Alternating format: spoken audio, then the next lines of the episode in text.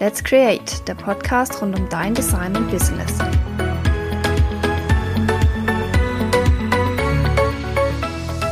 Ich habe heute die Lilly im Interview und die äh, Lilly ist auch selbstständig und wir werden heute über auch das Thema Personal Branding reden und warum jeder Selbstständige auch eine Webseite haben sollte. Das sind so die groben Überthemen.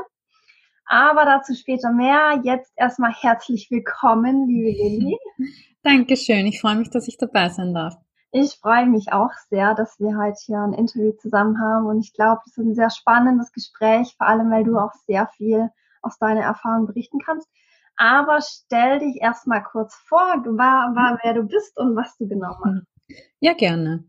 Also, ich bin die Lilly Käusser, ich komme aus Wien und ich bin mittlerweile Business Coach für Freiberuflerinnen und Freiberufler. Ähm, habe aber vor knapp sieben Jahren jetzt schon, also 2013, als Texterin gestartet, als Freelance-Texterin. Mhm. Und soll ich gleich erzählen, ähm, wie das alles so ja, gerne. Also das fand ich sehr spannend, wie so dein Weg in die Selbstständigkeit genau. war, genau. Ja, okay. Ähm, also es war so, dass ich schon immer, schon als Teenager, fasziniert von Werbung war. Also ähm, ich weiß nicht, ob das in Deutschland bekannt ist. Es gab so eine Werbekampagne von so ähm, Slip-Einlagen. und da war immer so eine Slip-Einlage auf einer Anzeige drauf und dann irgend so ein Wortspiel und so Bilder drauf und so. Und mich oh. hat das so fasziniert. Ich habe mir diese ganzen Slip-Einlagen in meinem Zimmer an die Wand geklebt. Also komplett bescheuert eigentlich, aber ja, mich, mich hat das einfach so fasziniert, dass da halt jemand so Headlines sich ausdenkt, ne? ohne damals schon zu wissen, was Headlines sind oder was ein Texter ist oder eine Werbeagentur oder so. Ja. Aber ich habe halt immer gewusst, okay, irgendwer muss ja diese Werbung gestalten. Ne? Mhm.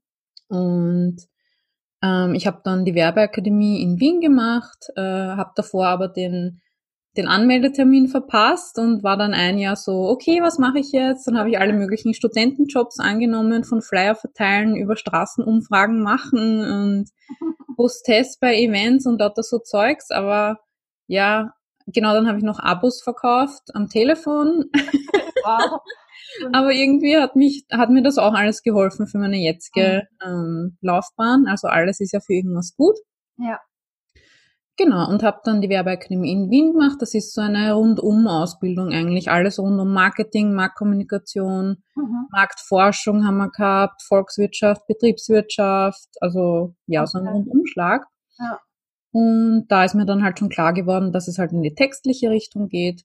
Ich war jetzt nie die, die äh, Gedichte geschrieben hat oder die viel geschrieben hat als Kind, aber es hat mir halt immer gelegen und Spaß gemacht. Also auch bei Schularbeiten oder so, also Klausuren ja. oder wie das in Deutschland heißt. Ja. Uh ja. Und ähm, genau, nach der Werbeakademie, das war eine zwei, zweijährige Ausbildung, habe ich dann gleich bei einem Dozenten von mir in seiner Werbeagentur begonnen als Junior-Texterin. Okay.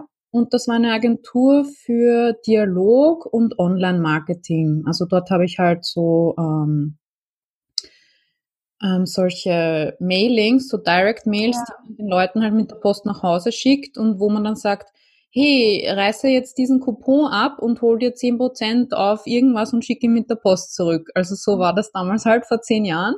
Ja. Und aber auch schon E-Mail-Marketing, also Newsletter verschicken und so. Ähm, wir haben viele Websites gemacht, auch so Microsites für Gewinnspiele. Mhm. Also halt alles ganz interaktiv, wo die Leute halt wirklich eine Response, also so eine Antwort geben sollen. Also wo wir wirklich auch die Ergebnisse messen können. Mhm. Das hat mich natürlich auch sehr gut vorbereitet auf heute. Ja.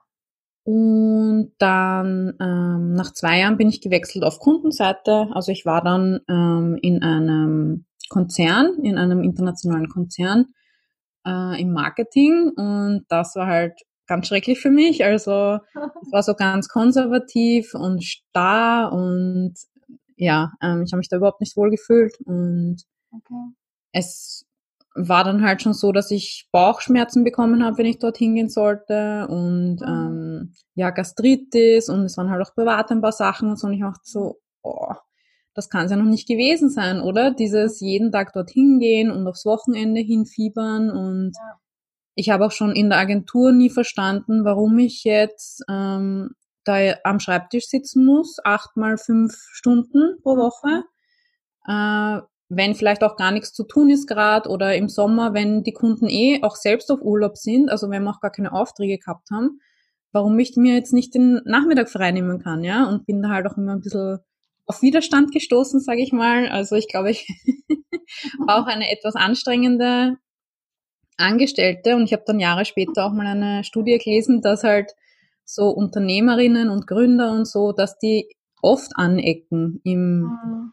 im Angestellten-Dasein, weil ja. sie halt probieren, Sachen zu optimieren oder weil sie eigene Ideen haben, die sie dann durchsetzen oder anbringen wollen und ja. ja genau das Gleiche. Wie ja. ja, ja. Ich glaube, das kennen viele Freiberufler. Ich glaube auch, ja. Die haben halt einfach ihre Vorstellungen und ja. wollen es eben auch so mit einbringen und stoßen meistens dann halt auf irgendwelche Mauern oder genau. die Idee wird vielleicht angehört, aber das mhm. war es dann auch und es frustriert natürlich dann mit der Zeit, ja. Genau, richtig. Auch, es, ja. ja, es ist ja auch gar nicht gefragt von dieser Corporate World. Die wollen ja alle nur, dass du dich hinsetzt, die Sachen abarbeitest und Ruhe gibst, so auf die Art. Also ich, ich, ja, genau. ich bin mir auch immer so nutzlos vorgekommen, vor allem in dem Konzern, so was mache ich hier eigentlich, wozu ist das alles gut? Und habe also wirklich schon so eine Sinnkrise gehabt und habe dann gesagt, mhm. so jetzt reicht's und ich muss jetzt nochmal kündigen und mhm. ähm, bin dann in die USA gegangen für ein Jahr, also Pair, also als Nanny. Mhm. Und da hat mich dann eine ehemalige Arbeitskollegin aus der Werbeagentur gefragt, äh, ob ich nicht ein bisschen für sie freelancen kann, weil die hat dann noch, die hat so ein kleines Side-Business gehabt, auch so eine eigene Agentur okay. und hat halt eine Texterin gebraucht. Und dann habe ich so Facebook-Postings gemacht und irgendwelche Briefe, Newsletter, also eh, was ich halt immer gemacht habe, ja. halt freiberuflich. Und von, von den USA aus mit acht Stunden Zeitunterschied, ne? Und ich habe halt gemerkt, okay, das ist ja eigentlich voll, voll easy und ähm, es funktioniert zeit- und ortsunabhängig und ich bekomme dann einfach mein Geld überwiesen und so, voll geil, ne? Ja. Das war halt so der erste Schritt in diese Welt. Okay. Und ich habe einen Freund gehabt, mit dem habe ich studiert und mit dem war ich dann in der Werbeagentur und der hat sich dann auch äh, ein Jahr vor mir oder so selbstständig gemacht. Und ich habe ihn immer voll bewundert dafür, so, oh, du bist ja, du bist ja noch so jung und du hast ja noch nicht so viel Erfahrung und jetzt bist schon selbstständig, wow. Also ich habe immer geglaubt, man muss halt 10, 20 Jahre angestellt gewesen sein, um sich quasi äh, das Wissen und die Erfahrungen und die Kontakte erarbeitet zu haben, damit man sich dann selbstständig machen darf. Also das ja. war halt so meine, meine Annahme einfach, meine ja. Realität. Ja. Und er hat dann gesagt, nein, geh bitte und das ist eh voll einfach und ähm, du gewöhnst dich auch dran, dann mit größeren Geldsummen zu hantieren. Bin ich ihm auch sehr dankbar, dass er mir das gesagt hat, weil für mich war das so, was, 30 Euro pro Stunde? Wow, so viel. und ja, der hat mir da ein bisschen den Kopf äh, zurechtgerückt. Mhm. Und wie ich dann zurückgekommen bin von den USA, ähm, habe ich wieder begonnen, mich bei Werbeagenturen zu bewerben, also als Festangestellte. Okay. Und habe auch ähm, Bewerbungsgespräche gehabt und bin eingeladen worden und so. Und die haben immer gesagt, ja, eh voll cool, was du schon gemacht hast und so, gefällt uns. Aber wir suchen eigentlich gar keine festangestellten Texter mehr, sondern hättest du auch Lust zu freelancen oder könntest du dir das vorstellen? Ich so, äh, ja, keine Ahnung, schauen wir mal, warum nicht? Mhm. Und ähm, nachdem ich das mehrmals gehört habe, habe ich mir gedacht, okay, wenn die Nachfrage oder halt der Markt dafür da ist und wenn die mich eh schon danach fragen, warum probiere ich es nicht einfach mal? Weil ich habe nichts zu verlieren. Ich kann mich ja noch immer später, wenn es nicht funktioniert, kann ich mich ja wieder bewerben für eine Festanstellung. Also ich ja, habe da jetzt ja. das Risiko gesehen, wie viele, glaube ich, sehen. Mhm. Okay. Und, ähm, genau, habe mich dann selbstständig gemacht Mhm. aber auch vom Arbeitsmarktservice, also ähm, von Arbeitsagentur quasi in Österreich, mhm. diesen Gründungszuschuss bekommen, wo man dann sechs Monate weiterhin das Arbeitslosengeld bekommt mhm. ähm, und sich da quasi entspannt selbstständig machen kann. Das ist natürlich super, ja. Genau. Und ja, so ist das mhm. dann alles äh, gelaufen. Ähm, ich habe dann am Anfang mehr für Agenturen und Unternehmen gefreelanced, weil ich halt nichts anderes gekannt habe. Also ich habe halt immer mit Agenturen und dieser Corporate-Welt äh, gearbeitet. Und ich habe auch den Glaubenssatz gehabt, naja, Selbstständige können sich das ja nicht leisten. Also Mhm. ich habe mir immer im Hinterkopf so gedacht, naja, eigentlich würde ich schon gern mit anderen Selbstständigen arbeiten, ne? die halt auch diese Leidenschaft haben für ihr Thema und sich was eigenes aufgebaut haben, aber die können sich das ja nicht leisten. Und das hat halt auch mit meinem eigenen Money-Mindset zu tun gehabt äh, in, in, dem, in dieser Phase. Ja. Und ja, so habe ich halt ein paar Jahre tatsächlich vor mich hingearbeitet. Also halt immer am Anfang auf Stundensatzbasis, dann Pauschalpreise und Pakete angeboten. Ähm, dann habe ich so gemerkt, okay, die Leute wollen meistens von mir suchmaschinenoptimierte Website- und Blogtexte haben. Dann Mhm. habe ich da so zwei, ähm, zwei Hauptpakete gehabt, zwei Angebote. Und ja, das ist auch alles wunderbar gelaufen und war okay so, aber es war noch nicht so ganz das Wahre. Ähm, Mhm. also ich war zwar dankbar dafür, dass ich selbstständig bin und dass ich Kunden habe und Umsatz mache und alles, aber so ganz mit dem Herzen war ich noch nicht hundertprozentig dabei. Mhm. Und dann hat sich das irgendwie so ergeben, dass ich dann doch angefangen habe, mehr mit anderen Selbstständigen zu arbeiten, wo sich dann herausgestellt hat, viele können sich das sehr wohl leisten und wollen auch investieren in gute Texte oder halt in ein ganzes Marketing-System. Ja. Und ähm, ha- also und ich habe auch immer gemerkt, dass mich andere Texterinnen angeschrieben haben und gefragt haben, wie gewinnst du denn deine Kundinnen? Und ich so, naja, über meine Website, ne? Also für mich war das war das halt logisch, dass ich meine Website so aufbaue und ausrichte, dass ich dann Anfragen bekomme und verkaufen kann drüber. Ja, Aber ja, viele sehen die Website halt noch immer als digitale Visitenkarte, ne? So, Ja. das ist ein statisches Ding und das klatsche ich einmal ins Internet, damit ich da ein Schaufenster habe und das war's. Genau. Hauptsache ich bin vertreten und Ja. habe eine Seite und man findet mich und mehr Genau. aber auch nicht drüber hinaus. Mhm. Ja. Oder ich weiß nicht, ob diese Seiten überhaupt gefunden werden, sondern ob man vielleicht dann einfach nur ab und zu halt dorthin verlinkt. Ähm, Ja. Oder dass man es halt hat, falls wer fragt oder so, ich Ja. weiß nicht. ja, klar. Gibt es Ähm. auch viele, ja. Ja.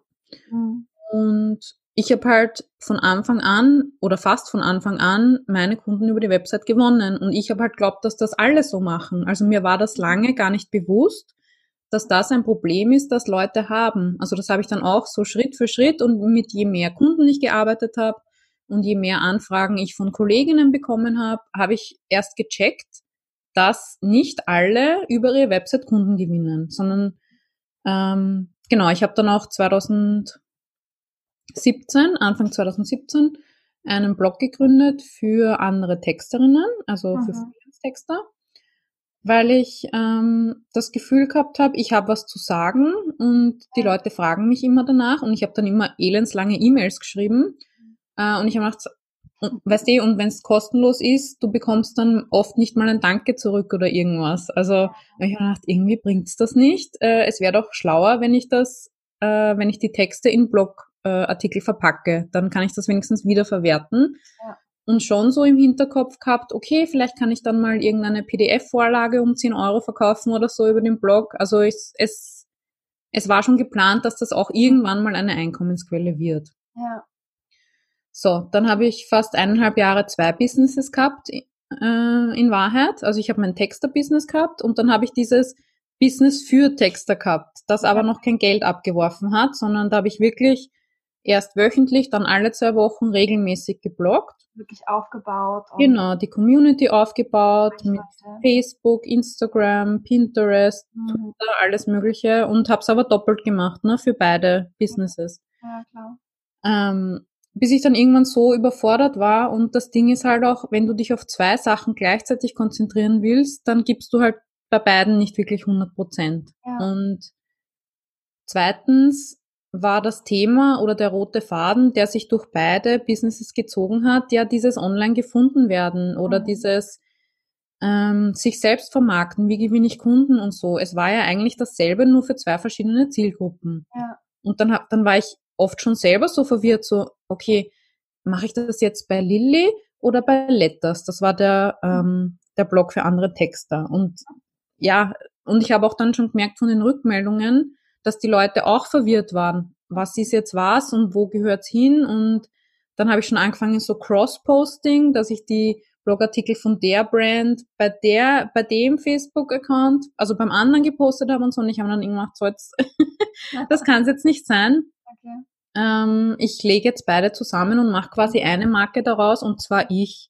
Ich als Person. Ich bin die, ich bin das Gesicht dieser Marke, ich bin die, die dahinter steht und ich bin die, die den Content kreiert und mhm. bin dann auch mit zwei Websites umgezogen auf eine, mhm. lilikäuser.at. Also vorher waren es so ähm, mit Markennamen gebrandete Domains. Ja, okay. Ich habe es dann eben in meiner, also in meinem Namen zusammengeführt. Mhm. Ähm, auch mit Weiterleitungen, ne, damit der Traffic nicht verloren geht. Habe auch zum Beispiel zwei Facebook-Seiten zusammengelegt, habe den Pinterest-Account dann wieder weggelassen und so. Also ich habe mich wirklich auf eines dann fokussiert. Ja, also wenn ich da kurz einwerfen kann, du warst ja, ja. auch am, am Anfang so eine, also eine, eine Marke mit einem neutralen Firmennamen sozusagen mhm, und genau. dann auch bei dir hin entwickelt zu, zu deinem Name, dass du den als, als Namen für die Firma genommen hast und auch dich quasi genau. mehr ja, in den Vordergrund ja. gestellt hast. Also quasi aus dir auch diese persönliche Marke quasi gemacht hast, mhm. Schritt für Schritt. Mhm.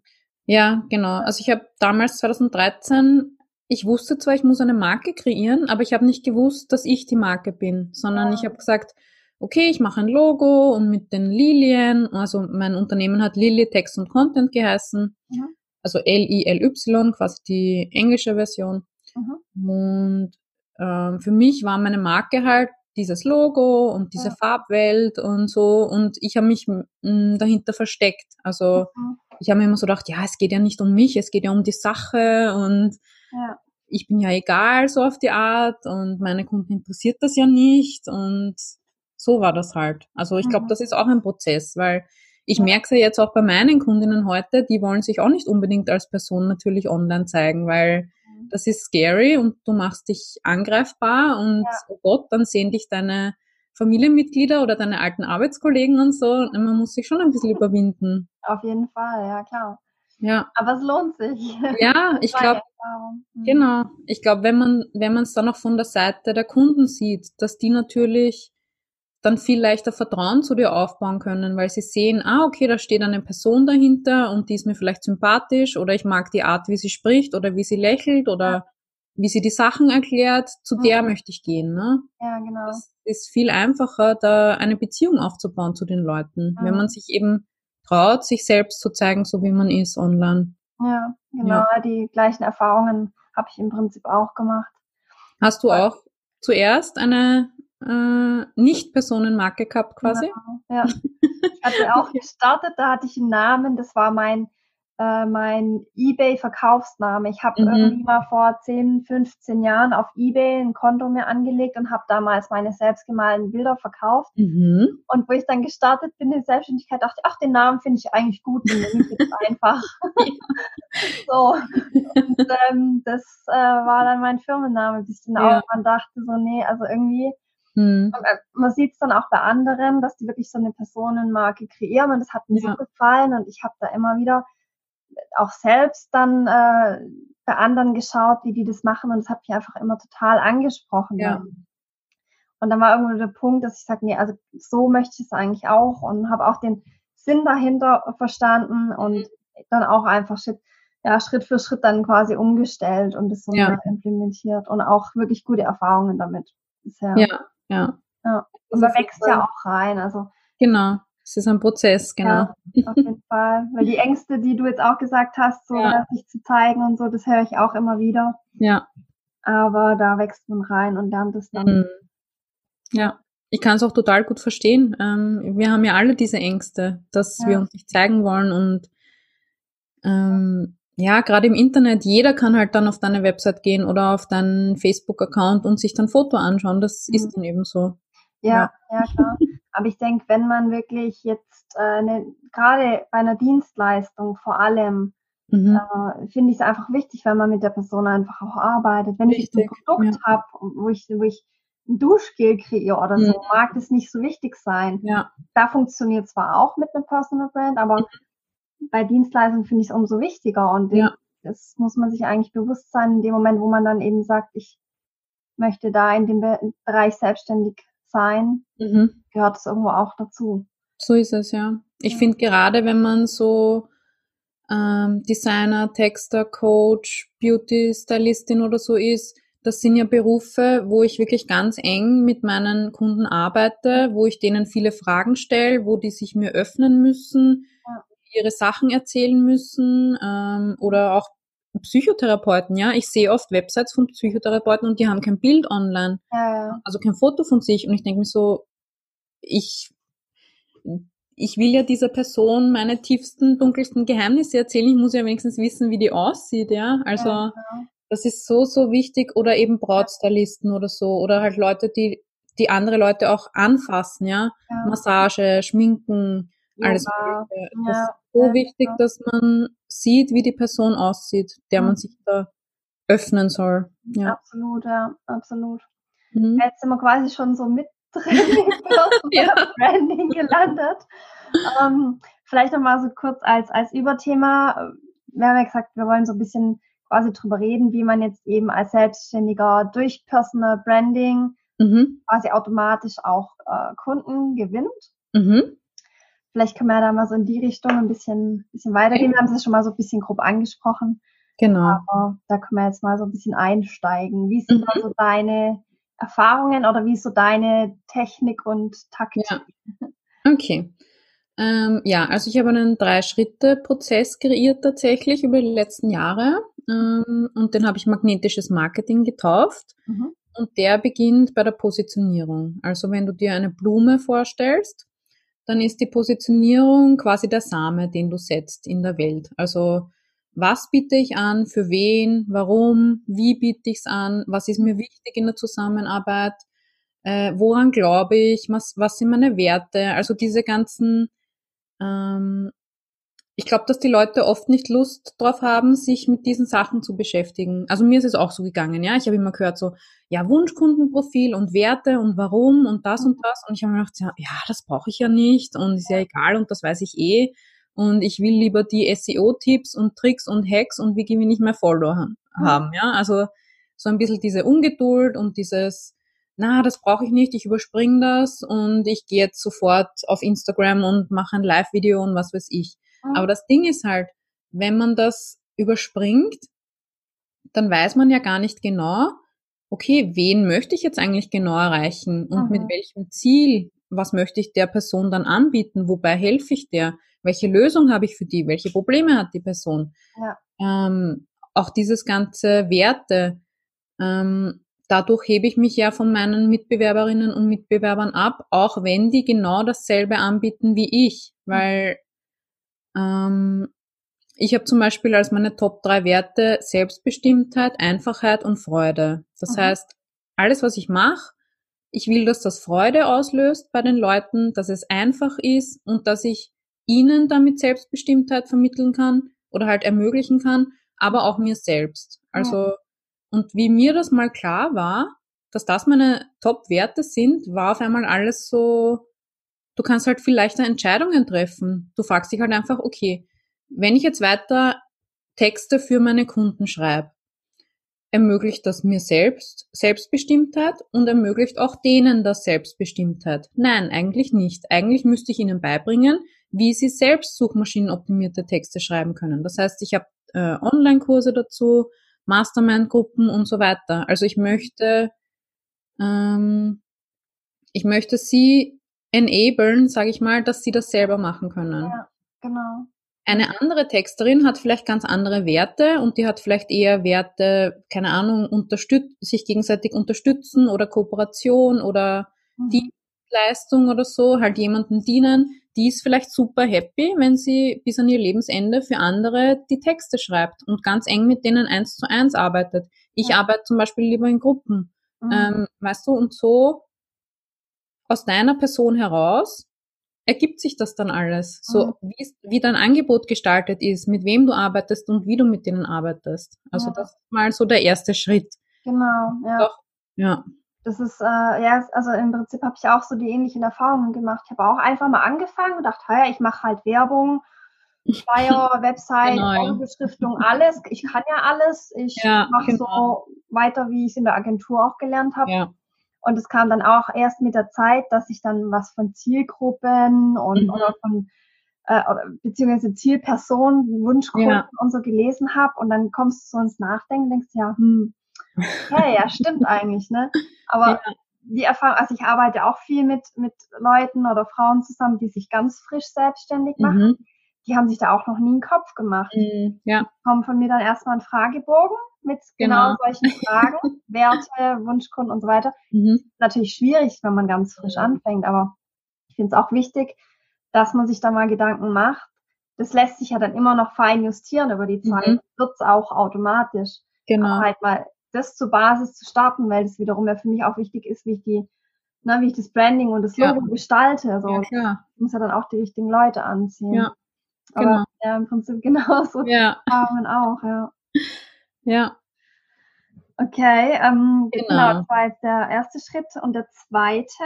Der zweite ist dann, dass sich das irgendwo im Internet manifestiert, sage ich mal. Also auf einer Website und im eigenen Content im Idealfall. Also jeder Freiberufler, Selbstständige, Freelancer und so weiter sollte meiner Meinung nach auch eine eigene Website betreiben, mhm. die eben mehr als eine digitale Visitenkarte ist, weil dort ähm, dort wird dann die Positionierung greifbar. Also dort kann ich dann hinschreiben, das ist mein Angebot, mit, mit diesen Leuten arbeite ich, das ist mir wichtig, mhm. welche Probleme löse ich und so weiter. Also ich muss es ja irgendwo bündeln und kommunizieren können. Ja. Und die Website ist halt der einzige Ort im Internet, die ähm, der wirklich mir gehört, also wo ich sag, da steht das, da ist das und wo es keine Ablenkung gibt. Also auf Instagram sind ja auch äh, 500 andere Profile im Feed von meinem von meiner Zielperson. Mhm. Ähm, da, mit einem Daumenwisch ist mein Posting wieder weg. Aber wenn ich eine Person einmal auf meiner Website habe oder auf meinem Blog, dann habe ich ihre ungeteilte Aufmerksamkeit und dann beschäftigt die sich mit meinem Content. Und da gibt's dann, also außer ich schalte Werbung auf meinem eigenen Blog, aber also mhm. mache ich jetzt persönlich nicht. Mhm. Ähm, da gibt's keine Werbung, keine Ablenkungen, nix. Ja. Und ganz wichtiger. äh, man kann es so gestalten, dass es zu einem selber passt, auch Farben ja. und so. Das geht ja oftmals bei anderen Plattformen auch nur Richtig, ja. begrenzt oder also man ist vom Text begrenzt und so. Ja. Das sind ja alles so genau. Sachen, die, wo man keinen Einfluss selber drauf hat. Ne? Ja, also da sind wir auch wieder beim Thema Selbstbestimmtheit. Ich muss mich halt an die Vorgaben oder die Richtlinien von Facebook und Instagram und so weiter anpassen und an deren Algorithmus und was die von mir haben wollen. Und ich bin dann halt immer so ein bisschen hm, abhängig von denen. Ne? Also die können auch einfach meinen Account sperren, wenn sie meinen, ich habe jetzt gegen Richtlinien verstoßen oder ich habe, weiß ich nicht, zu viele Nachrichten verschickt oder keine Ahnung. Also ich bin da ein bisschen nicht selbstbestimmt. Ja. Und Genau, ein ganz wichtiger Punkt. Mhm. Ja, wolltest du sagen? Ähm, ja, vielleicht kannst du nochmal, weil du vorher gesagt hast, quasi, warum es für Selbstständige wichtig ist, überhaupt eine Webseite zu haben und auch mhm. mehr als eine, eine Webvisitenkarte. Vielleicht kannst du mhm. da ja. den Unterschied erklären. Okay. Ähm, also ein ganz wichtiger Punkt ist ja Suchmaschinenoptimierung. Also ich will ja bei Google gefunden werden wenn meine Traumkundinnen ähm, etwas bei Google eingeben, was zu meinem Angebot führen könnte. Und da glauben halt meine Kundinnen auch oft, naja, äh, für Texter Wien, wenn die Leute das googeln, da bist ja schon du auf, auf Platz eins. Ist ja egal, ich muss es ja gar nicht mehr versuchen. Ne? Also dieses absolute, so nur eine kann auf Platz eins sein. Mhm. Ja, natürlich kann, also es wird es werden zehn Ergebnisse angezeigt und die sind halt in dem Moment fix. Ja. Aber es gibt ja Millionen, Milliarden Keywords, nach denen Leute suchen. Es gibt ja nicht nur Texter Wien. Wenn jemand Texter Wien sucht, dann weiß die Person ja schon ganz genau, was brauche ich, ähm, was will ich finden. Mhm. Es gibt aber auch ganz viele Leute, die nicht wissen, was ein Texter ist oder dass sie einen buchen sollten, die vielleicht stattdessen eingeben, Online-Kunden gewinnen oder so, ja. Also die noch gar nicht so weit sind und die ich schon viel früher abholen muss. Das heißt, ähm, auch immer so ein bisschen das Bewusstsein haben, wie weit ist der Kunde schon auf seiner Reise zu mir. Mhm. Also viele Leute optimieren halt wirklich nur auf diese ähm, ich sage mal Endstation-Keywords, ja, eben Texter Wien, Designer Berlin und so weiter, wo die Leute schon kaufbereit sind. Aber die Leute sind nicht immer schon kaufbereit. Die ja. sind noch vielleicht in einer Phase, wo sie sich erstmal informieren oder wo sie noch gar nichts kaufen wollen, sondern erstmal, keine Ahnung, wie mache ich mich selbstständig mhm. oder die besten Tipps für, weiß ich nicht, irgendwas, für dein Thema halt, ja. Also. Eben halt erstmal quasi googeln, was, was sie aktuell haben und da eben eine Lösung Genau, richtig. Aber noch gar nicht wissen, was die Lösung letztendlich sein könnte. Richtig, mhm. genau. Ja. Und da muss man halt viel breiter denken tatsächlich, als nur, okay, ich bin Texterin, dann optimiere ich alles auf Texterin. Ähm, das machen halt alle. Mhm. Aber wenn du halt ein ganz konkretes Angebot für eine ganz konkrete Zielgruppe hast, dann ergeben sich daraus auch ganz andere Keywords und ganz andere Content-Ideen und Themen, die du fahren kannst in deinem Blog und in deinem Content. Mhm. Ja. Und ja, Content ist halt auch so ein Ding. Ähm, natürlich kann man auch auf Instagram oder Facebook ähm, Texte posten, Bilder posten und so weiter. Aber die sind dann halt weg und die können nicht gefunden werden über Google oder nur sehr schwer. Ja. Und ähm, wenn ich einmal einen Text in meinem Blog online stelle, dann bleibt er dort für immer. Der ist immer erreichbar, der ist immer auffindbar.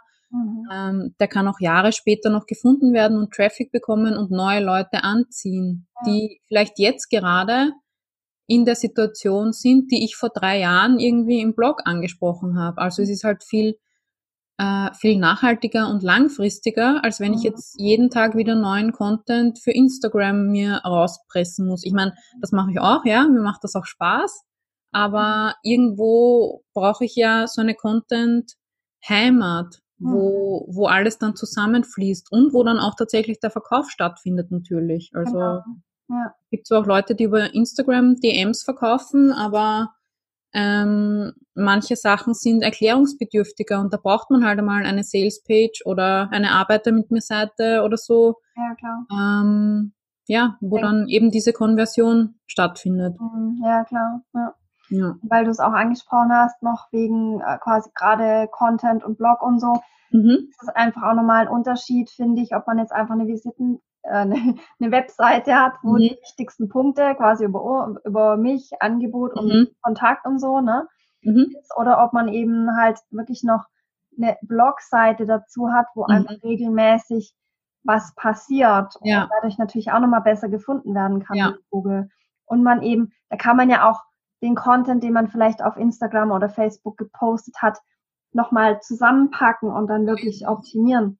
Ja. Aber dass da eben auch was passiert und mhm. wieder neue Inhalte drin sind, das finde ich halt auch extrem wichtig. Und das vernachlässigen viele, mhm. habe ich schon gemerkt, beziehungsweise ist es für die, ah, jetzt habe ich eine Website, jetzt habe ich mhm. erstmal ein paar Jahre Ruhe, genau. die wieder veraltet ist, so ungefähr, ja. und neue, neue Fotos reinmachen muss.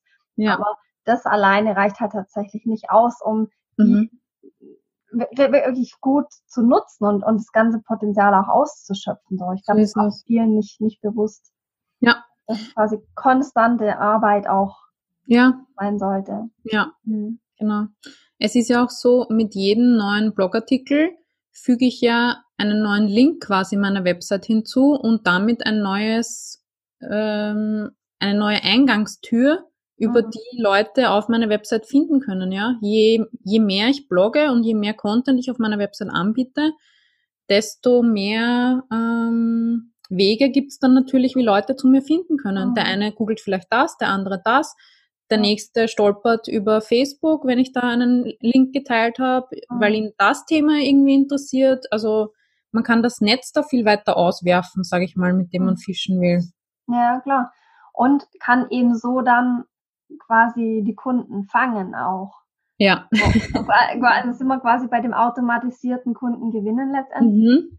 Wozu ja die Webseite auch dienen kann, wenn sie gut aufgestellt ist. Ja, Dass genau. Nicht nur als Infoplattform dient, wenn ich sage, hier, da ist meine Domain, guck mal drauf, sondern wirklich automatisch immer wieder neue Kunden ja. kommen und ja. die ja dann durch unterschiedlichste Möglichkeiten letztendlich wirklich in meinem Kundenstamm landen können. Ja. Ich finde, da muss man halt auch selbst Klarheit haben, was will ich eigentlich von den Website-Besuchern? Was sollen die tun? Ähm, mhm. Sollen die ein Kontaktformular ausfüllen oder sollen die sich in den Newsletter eintragen und ein Freebie runterladen? mhm. weil ich halt meine Angebote per E-Mail verkaufe oder sollen die ein kostenloses Erstgespro äh, Erstgespräch buchen? Also was, was ist dieser Verkaufsprozess? Mhm. Viele Leute haben das nicht definiert für sich. Die sagen so, ja, weiß ich nicht, der Kunde soll halt entscheiden, wie er mich kontaktieren will oder so, aber mhm. damit überlässt man halt die Arbeit dem Kunden. So, ja, der soll der soll rausfinden oder sich überlegen, wie er mich kontaktieren will. Das ist ja mhm. kein Dienstleistungsgedanke. Ich möchte es dem ja so einfach wie möglich machen, genau. zu kontaktieren oder zu buchen oder bei mir zu kaufen. Ja. Und im Zweifelsfall äh, schaut es sich die Webseite an und ist dann auch vielleicht äh, angetan und es gefällt alles ganz gut und er nimmt auch viel für sich mit. Mhm. Aber ist vielleicht jetzt aktiv nicht nichts dabei im Moment und dann ist er wieder weg. Ja. Das heißt, in dem Moment, wo er eben sich in den Kontaktformular einträgt oder in den Newsletter und ja auch dann im Gegenzug oft was bekommt, ein Freebie mhm. oder irgendwelche Tipps oder eben auch ein Newsletter mit, mit regelmäßigen Tipps und Neuigkeiten. In dem ja. Moment habe ich ihn ja dann eben einfach dauerhaft für mich gesichert. Mhm. Also ja. auch er sagt, das Thema irgendwann ist nicht mehr interessant, ich trage mich wieder aus, geht ja, ja natürlich auch. Ja, ist so ja. habe ich die wirklich bei mir. Und ist meine Kunden und Facebook kann zumachen und Instagram kann zumachen okay. und was auch immer. Ja. Internet sollte nicht ähm, abkacken, sag ich mal. Ja. Das haben wir natürlich da auch das Problem, aber die sind einfach unabhängig davon mhm, und genau. hab, hab meine Kunden, egal was mit irgendwelchen Plattformen passiert. Ja, so ist es. Hm? Wenn man sich das jetzt vielleicht nicht vorstellen kann, viele denken, ja, ja, Facebook, das wird es immer geben, wie soll das gehen, mhm. macht. Also ich weiß nicht, ob du das auch kennst, der Wanda. Ja, die haben mir zugemacht, oder? Genau, diese Handmade-Plattform. Da hatte ich tatsächlich ganz am Anfang äh, von meiner Selbstständigkeit, hatte ich noch ein bisschen so einen anderen Bereich, so mit mhm. Batterie dazu. Okay. Und habe da das so langsam aufgebaut gerade. Das war so ein bisschen halt ein kleines Nebeneinkommen. Mhm. Und äh, dann war das ja tatsächlich von jetzt auf nachher so, dass die gesagt haben, die schließen jetzt und dann war das noch ein, zwei Monate und die ja. haben zugemacht. Und alles, was ich da an Zeit investiert hatte ja. und auch schon an Verkäufen und äh, mhm. Kunden mhm. aufgebaut, war dann von jetzt auf nachher weg. Ja. Und dann dachte ich, okay, das ist jetzt wirklich ein Beweis, dass es tatsächlich passieren kann, dass so eine große Plattform, wie es der Wanda ja damals war, mhm. von jetzt auf nachher zumachen kann. Ja. Und das war für mich dann auch der, der Punkt, wo ich sagte, okay, jetzt muss ich wirklich schauen, dass ich äh, die Kunden auch unabhängig von diesen Plattformen zu mir bekomme und bei mir halte, eben durch ja. Wetter und solche Sachen. Ja. ja. Das ist ja auch das Ding äh, bei meiner Branche, halt bei Textern und Coaches und so.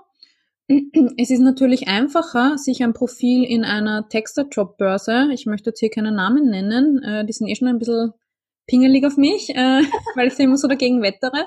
Ja. Ähm, es ist natürlich einfacher, sich dort ein Profil anzulegen und ähm, sich da auf Jobs zu bewerben und so. Mhm. Und äh, das geht schneller und ist einfacher.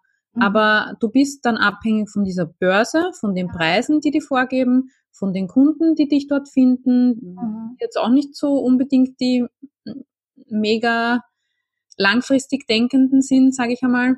Mhm. Oder genauso gibt's ja auch Coach, äh, Jobbörsen und so weiter. Aber ja, du stehst dann halt dort mit 50 anderen auf einer Seite und der, der Nutzer sucht sich dann natürlich den günstigsten Preis raus. Ist ja eh klar, weil du bist ja dann total vergleichbar. Genau. Ähm, es geht ja darum, dass du eben nicht vergleichbar bist mit anderen. Eben einerseits durch Personal Branding und andererseits durch ein ganz attraktives Angebot für eine ganz spezielle Zielgruppe, die ein ganz spezielles Problem hat. Und dass du dann schaust, okay, wie kann ich dieses Angebot jetzt diesen Leuten anbieten? Und nicht einfach eben alles annehmen, was kommt und sich auf alles bewerben, was irgendwer irgendwo ausschreibt, um drei Cent pro Wort. Also genau. Also so baut man sich ja kein eigenes Unternehmen auf. Du spielst ja dann immer dieser Börse in die Hand, weil die verdienen ja was an dir. Die machen das ja nicht aus Liebe zum Texter. Ja, ja genau. Darf man auch nicht vergessen, dass man dort das Produkt ist und nicht der Unternehmer. Ja, genau. Ja. Absolut. Und so ist es ja auch mit anderen Plattformen.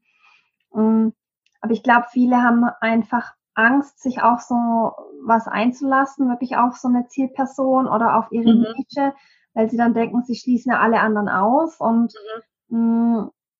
Haben dann auch Angst, insgesamt weniger ja, Aufträge zu bekommen. Ja. Wie sind da so deine Erfahrungen?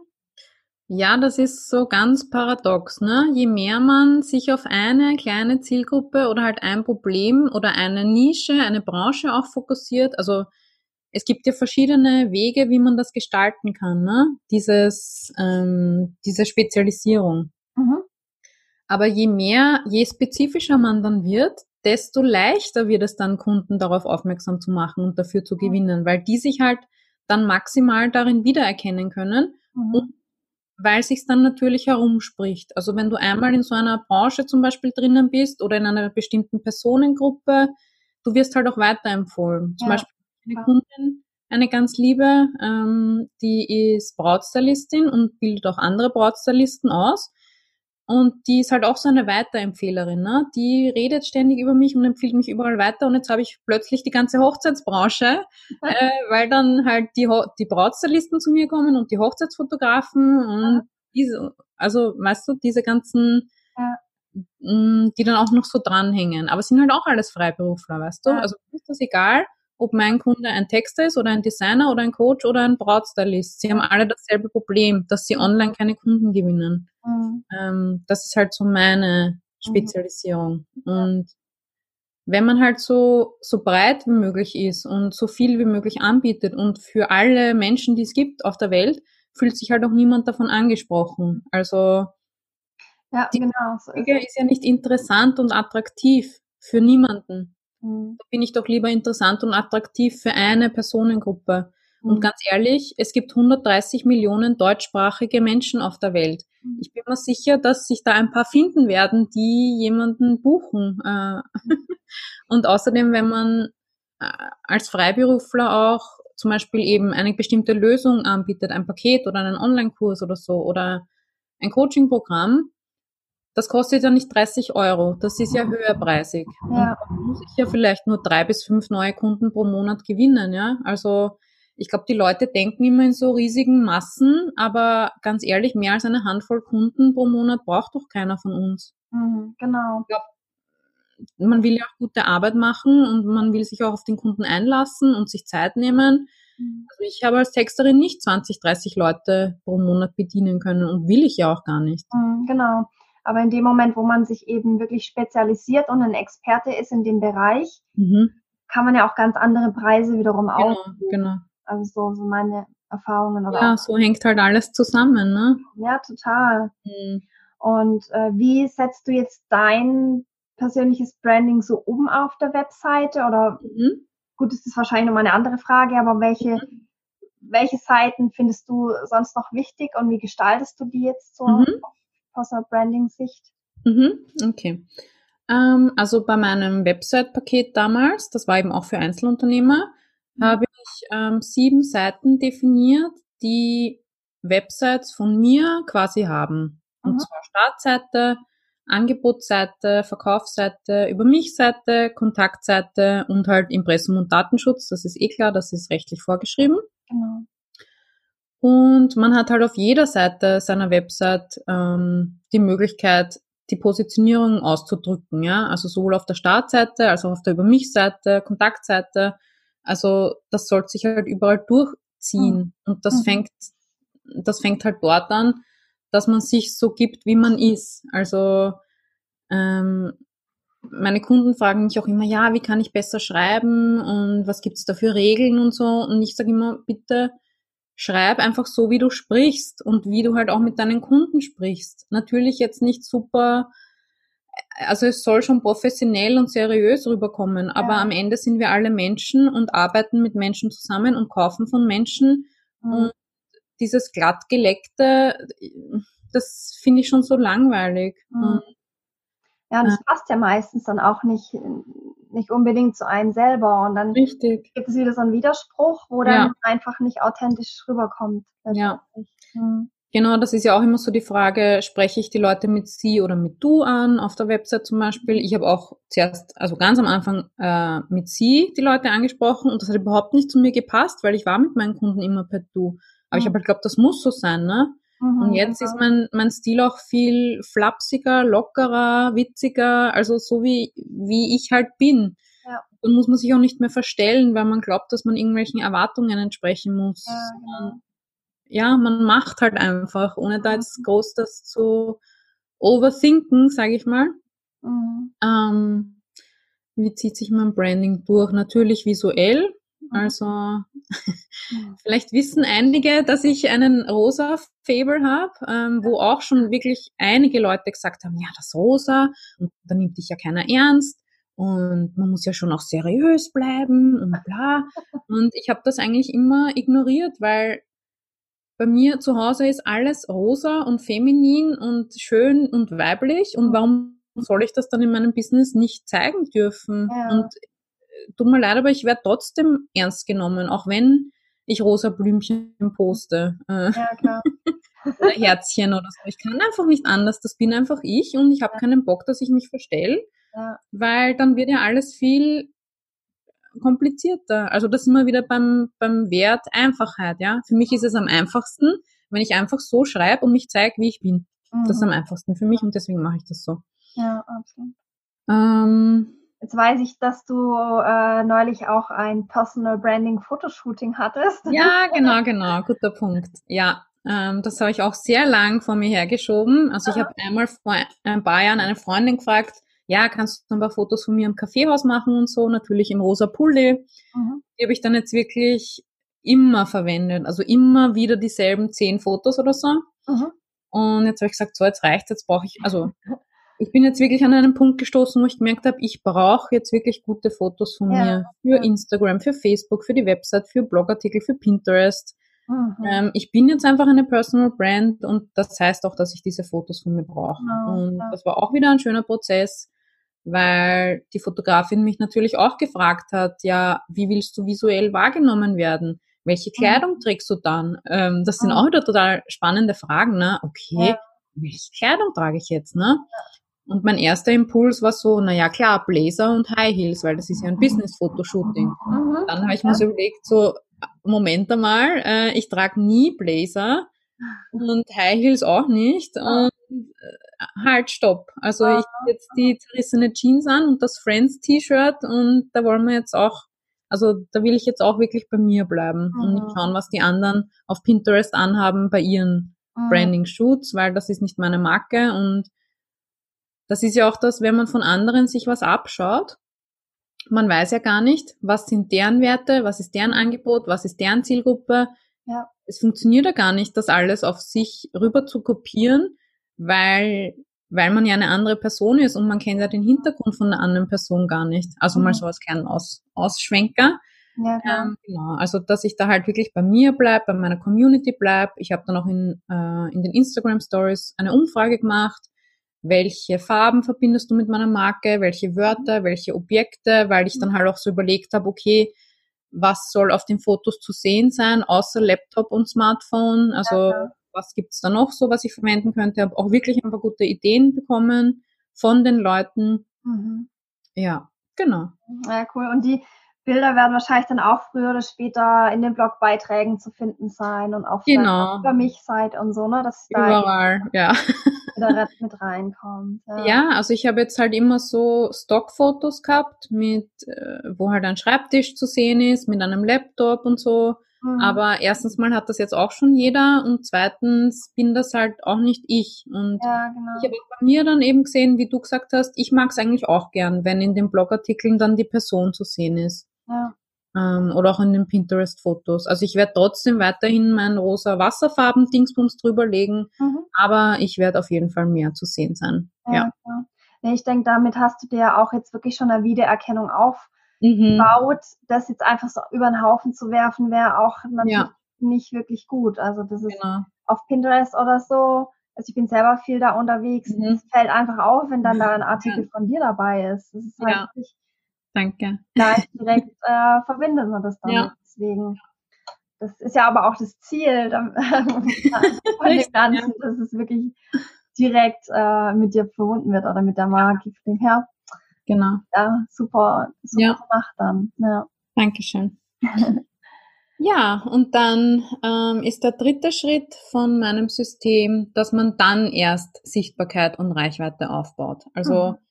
Viele überspringen halt auch den zweiten Schritt, dieses, mhm. okay, wie manifestiert sich meine Positionierung eigentlich im Internet, auf meiner mhm. Website und in meinem Content, welche Themen fahre ich überhaupt äh, und für wen und so weiter, ja. sondern sie sagen sofort, so, ich habe jetzt frisch gegründet, ich brauche jetzt erstmal 10.000 Follower auf Instagram. Mhm. Und da ist die Frage dann halt, okay, ähm, was, was willst du mit diesen 10.000 Followern überhaupt machen? Wozu willst du dir die aufbauen? Wenn, wenn du noch gar kein Angebot hast und keinen Content und keine mhm. Zielgruppe definiert und so, das ist ja nur eine Zahl. Mhm. Und äh, Follower bezahlen noch nicht deine Mietrechnungen. Also mhm finde, das ist der falsche Fokus. Man sollte sich, man sollte erstmal diese Grundlagenarbeit machen und dann dafür äh, die richtigen Leute auf sich aufmerksam machen. Mhm. Ja. Und das ist auch sowas, wo sich oft äh, spragelt, weil die Leute sagen, ja, ich will mehr Follower, ich will, ich will mehr Follower, aber sie haben gar keinen Content oder sie posten gar nicht regelmäßig auf Instagram, wo dann halt die Frage ist, warum sollte dir jemand folgen? Ja, genau. Also was bietest du denen überhaupt? Wie, du brauchst ja irgendeinen interessanten oder lehrreichen oder witzigen oder irgendeine Art von Content, der halt die anspricht. Und das ja, genau. auch oft. Und auch im Prinzip halt Zeit, mit welch, was ist überhaupt mein Thema, welches, mhm. welchem Thema kenne ich mich aus, was kann ja. ich überhaupt weiterhelfen.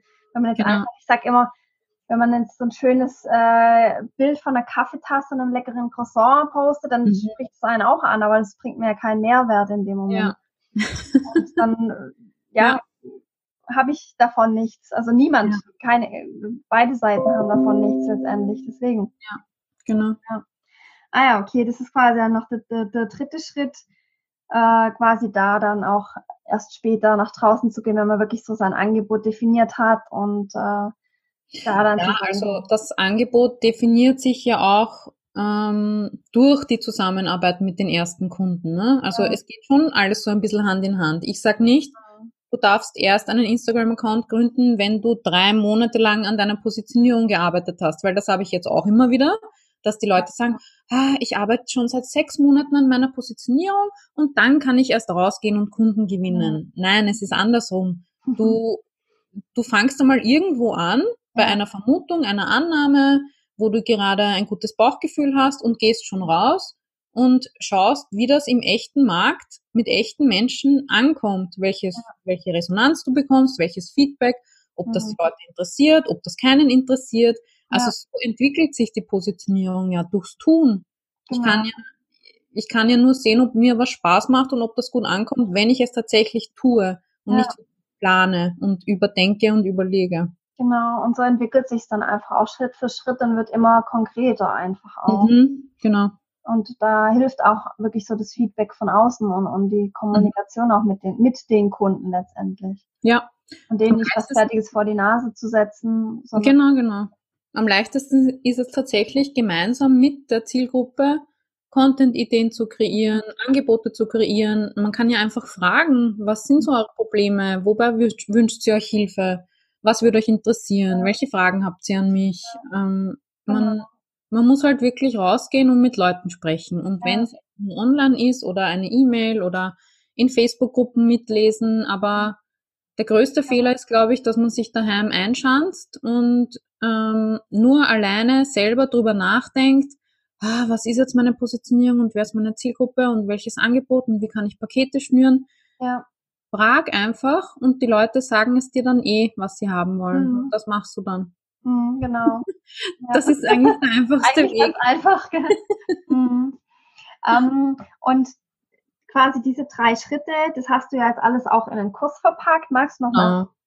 Sagen, wie der, wie der heißt? Und der wird auf ja. deiner Homepage zu finden sein. Ja, sehr gerne. Ähm, also mein Online-Kurs heißt Deine Website als Kundenmagnet. Also ja. da geht's eben wirklich genau um diese drei Schritte. Ähm, also ich habe jetzt zurzeit drei Online-Kurse, aber die werde ich in einen ähm, vereinen in nächster Zeit, damit die Leute halt wirklich den ganzen Prozess von A bis Z und dann auch das ganze Ergebnis haben. Mhm. Ähm, aber es ist halt einfacher mit mehreren kleineren Online-Kursen mal zu starten. Also ich mhm. arbeite ja jetzt auch nicht mehr als Texterin, dass ich sage, ich texte für meine Leute, sondern ich mache wirklich nur diese Wissensweitergabe, sage ich mal. Also ja. in äh, in dem Online-Kurs, in Mastermind-Gruppen und ein Retreat mache ich jetzt in Portugal. Mhm. Und genau, also der, der Kurs oder alle meine Kurse sind so aufgebaut, dass es wirklich zuerst um die Positionierung geht und was will ich für wen anbieten, wo die mhm. Leute auch sagen, hä, das ist ja ein Blogkurs, warum muss ich mich jetzt damit beschäftigen? Oder, hey, das ist ein Social Media Kurs, wozu brauche ich das jetzt? Aber es ist wirklich die Basis für alles, was man macht, auch wenn man so mhm. wahrhaben will und wenn man sich nicht damit beschäftigen will. Mhm. Ja, nee, ist wirklich halt die Grundlage für alles. Generell denke ich so, um, um die Selbstständigkeit einfach auf stabile Füße mhm. stellen. Da kommt man nicht drum rum, egal ob man jetzt eine Webseite machen möchte oder erstmal nur ein Logo braucht oder ja. das ist einfach der Punkt, ja. Genau. Mm, okay. Dann habe ich jetzt noch zwei Fragen zum mhm. Abschluss. Mhm. zum einen, wo finden wir dich mhm. überall und, und welchen Namen? Ja, ähm, unter Lilly Käusser, also L-I-L-L-I-K-U-I-S-S-E-R. Ich nehme an, du wirst es dann vielleicht verlinken. Genau, ich verlinke es auf jeden Fall auch nochmal. Ähm, ja, da findet man meine Website, äh, Facebook-Seite. Ich habe auch eine große Facebook-Gruppe für Freiberufler, wo mhm. man sich über alles Mögliche austauschen kann.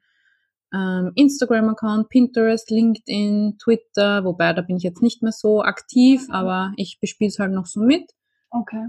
Ähm, ja, genau. Gut, also quasi alles schön einheitlich unter deinem Namen. Ja. und verschiedene Profile und äh, jedes Mal Rätselraten. Ja, das finde ich schon mal sehr gut. Genau, ja. Also nach und nach habe ich das dann wirklich alles vereinheitlicht ja. und noch einfacher gemacht, ja. Ja, ist ja auch total sinnvoll und finde ich auch wichtig, dass es, ja. dass es wieder so einfach wie möglich halt macht. Genau, genau richtig. Ja. Gut, und jetzt haben wir ja quasi über den Hashtag nicht selbst und ständig zusammengefunden, mhm. was uns auch so mit verbindet. Ähm, wie sieht denn so deine Vision aus, auch gerade unter diesem Aspekt noch vielleicht so zum Abschluss? Mhm. Also meine Vision ist, dass ich mir und anderen Selbstbestimmtheit ermögliche. Also das ist irgendwie so der rote Faden, der sich überall durchzieht. Und ich finde, ich finde, das muss auch nicht immer die, das digitale Marketing bleiben. Also ich kann mir gut vorstellen, dass ich zum Beispiel mal ein Frauenhaus aufmache, ja, dass ich mhm. sage, also mir ist es auch ein Anliegen, vor allem Frauen mehr Selbstbestimmtheit zu ermöglichen. Ob mhm. das jetzt örtlich ist oder monetär, dass ich sage, ähm, ich möchte darüber aufklären, ähm, dass auch Frauen sich mit ihren Finanzen beschäftigen müssen und so weiter. Ja. Eben auch zum Beispiel durch das Unternehmertum ist man ja auch viel selbstbestimmter, als wenn man immer Angestellte bleibt. Ja.